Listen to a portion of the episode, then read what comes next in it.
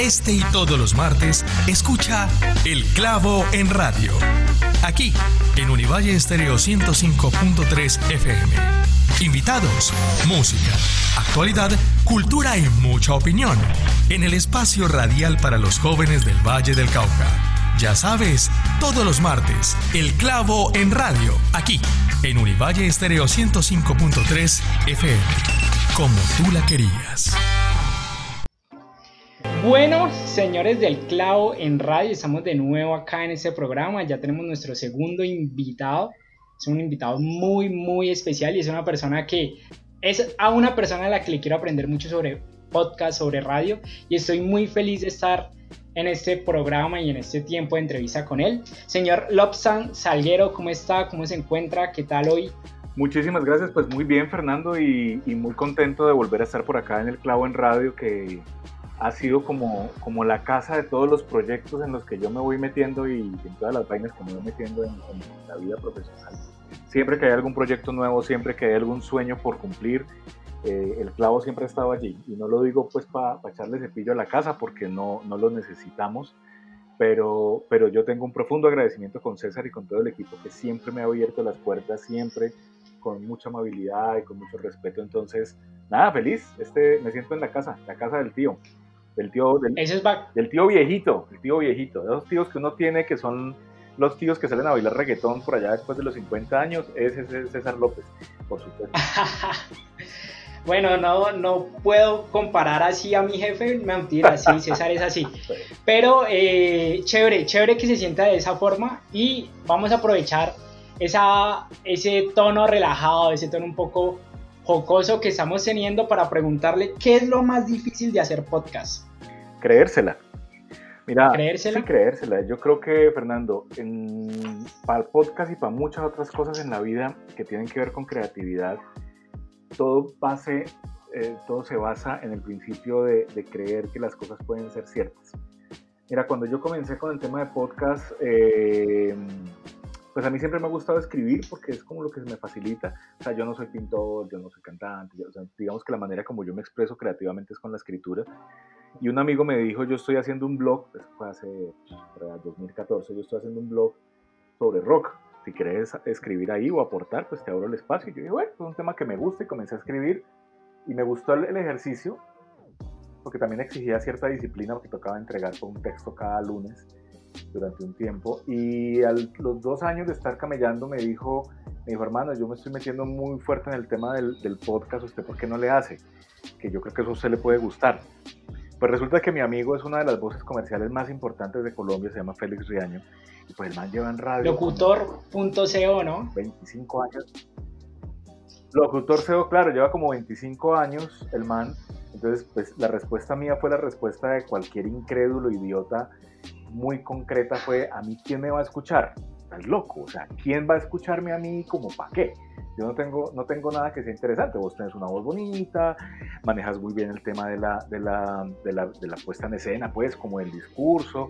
Yo, no tengo nada de esas vainas, yo soy un profesor. Me dijo, bueno, pues piénselo.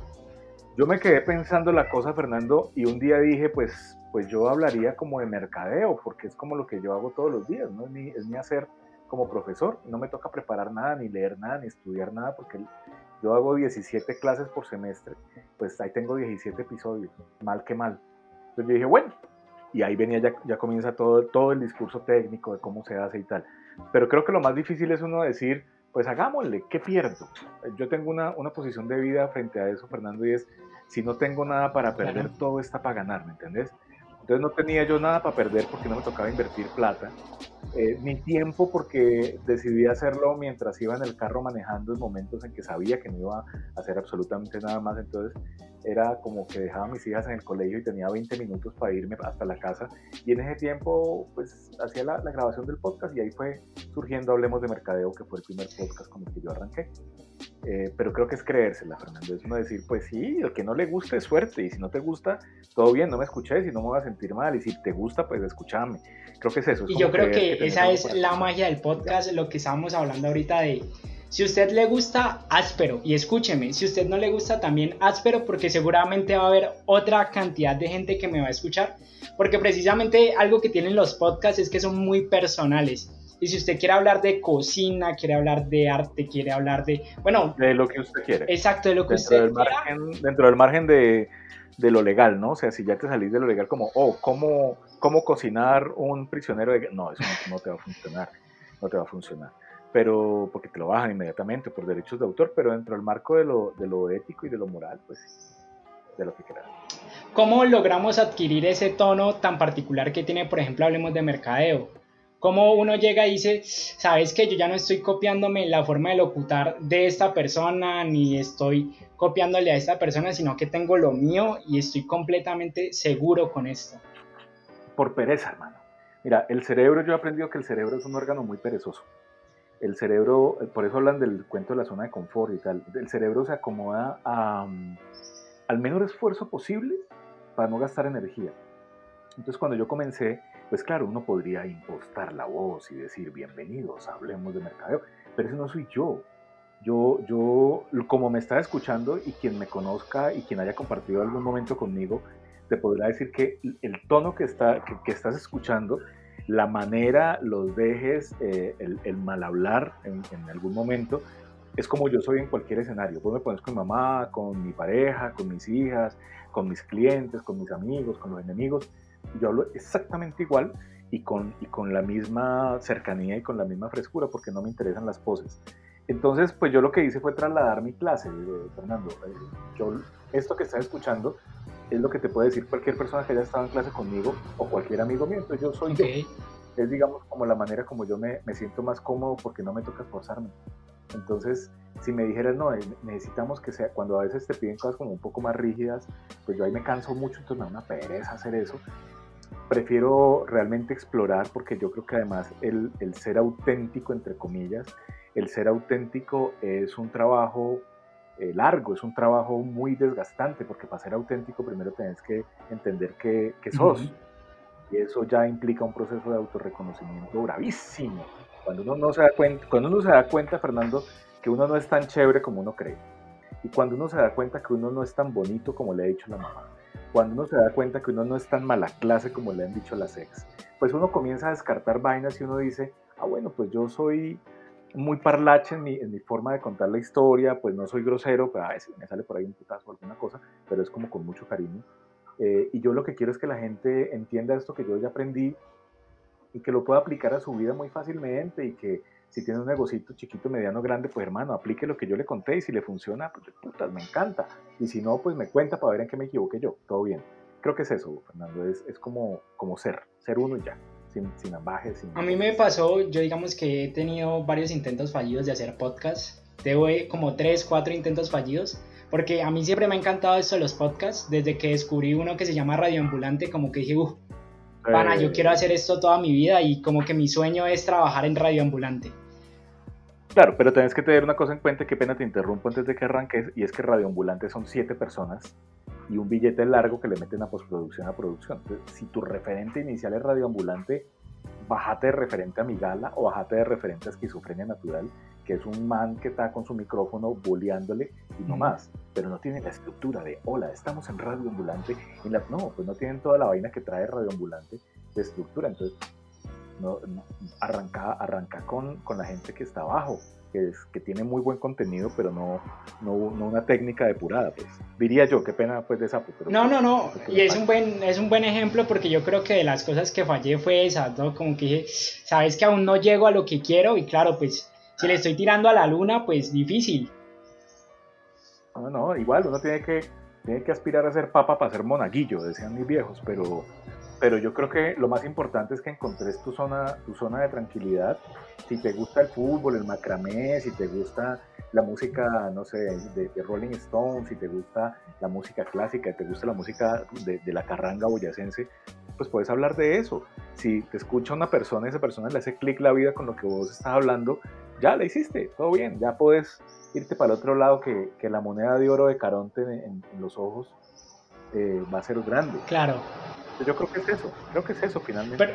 pues es mi posición de vida. Sí, pero mira que dentro de la pregunta que te quería hacer y era otro de los fallos que yo encontré a la hora de hacer los podcasts es que llegó un momento en el que me sentí esclavo y me sentí esclavo de lo que querían escuchar las personas. Entonces, yo ya no hacía un capítulo porque, no sé, una tarde dije, voy a hacer el capítulo y tengo muchísimas ganas de hacerlo, sino porque, uy, el viernes sale el capítulo y no he hecho nada y los domingos eran días tortuosos en donde decía, ah, no tengo entrevistado, no tengo capítulo. No sirvo para nada, soy una porquería en la vida, yo porque no me morí chiquito, sí, te entiendo, eso nos pasa Y quisiera saber cómo, evitar eso.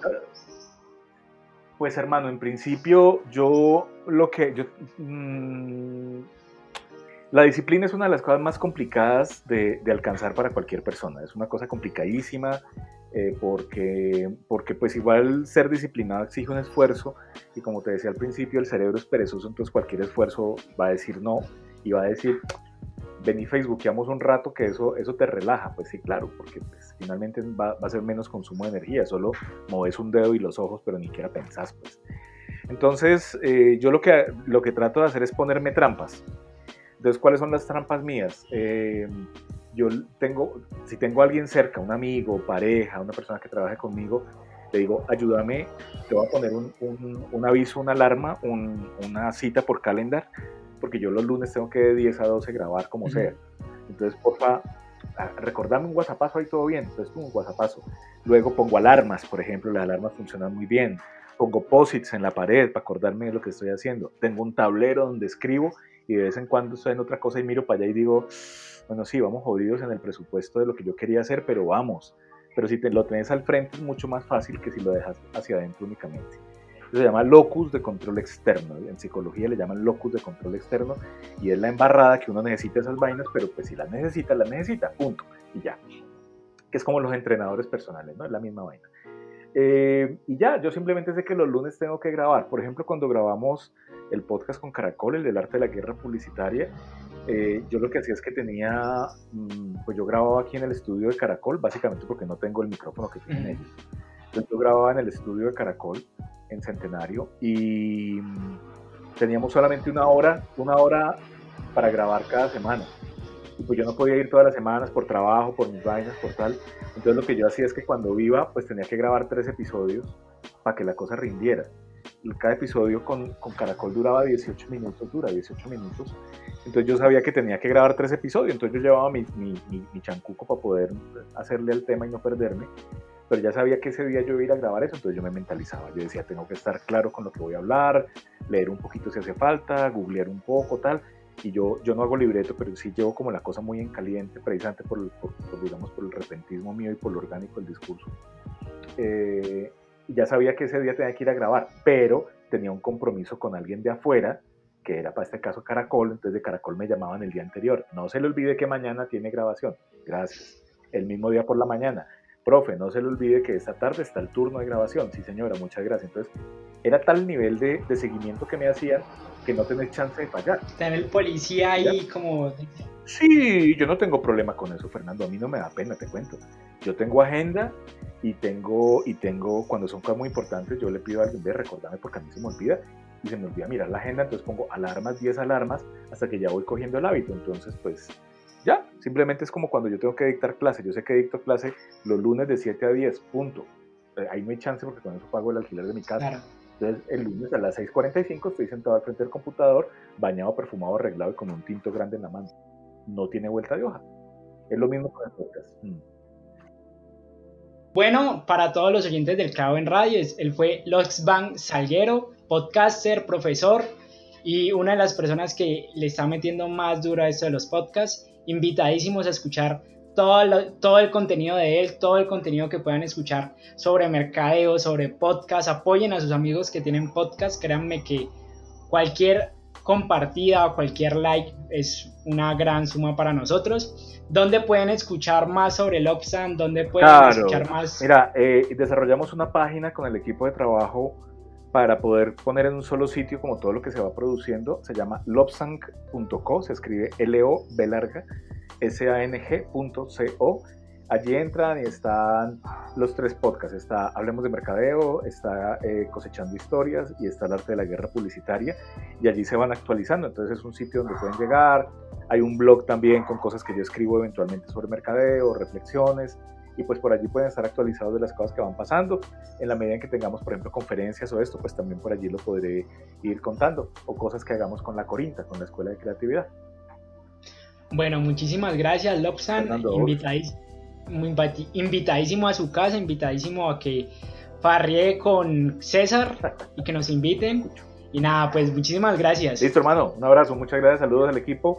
Y bueno, pues a seguirla metiendo todo a dar en el clavo, hermano.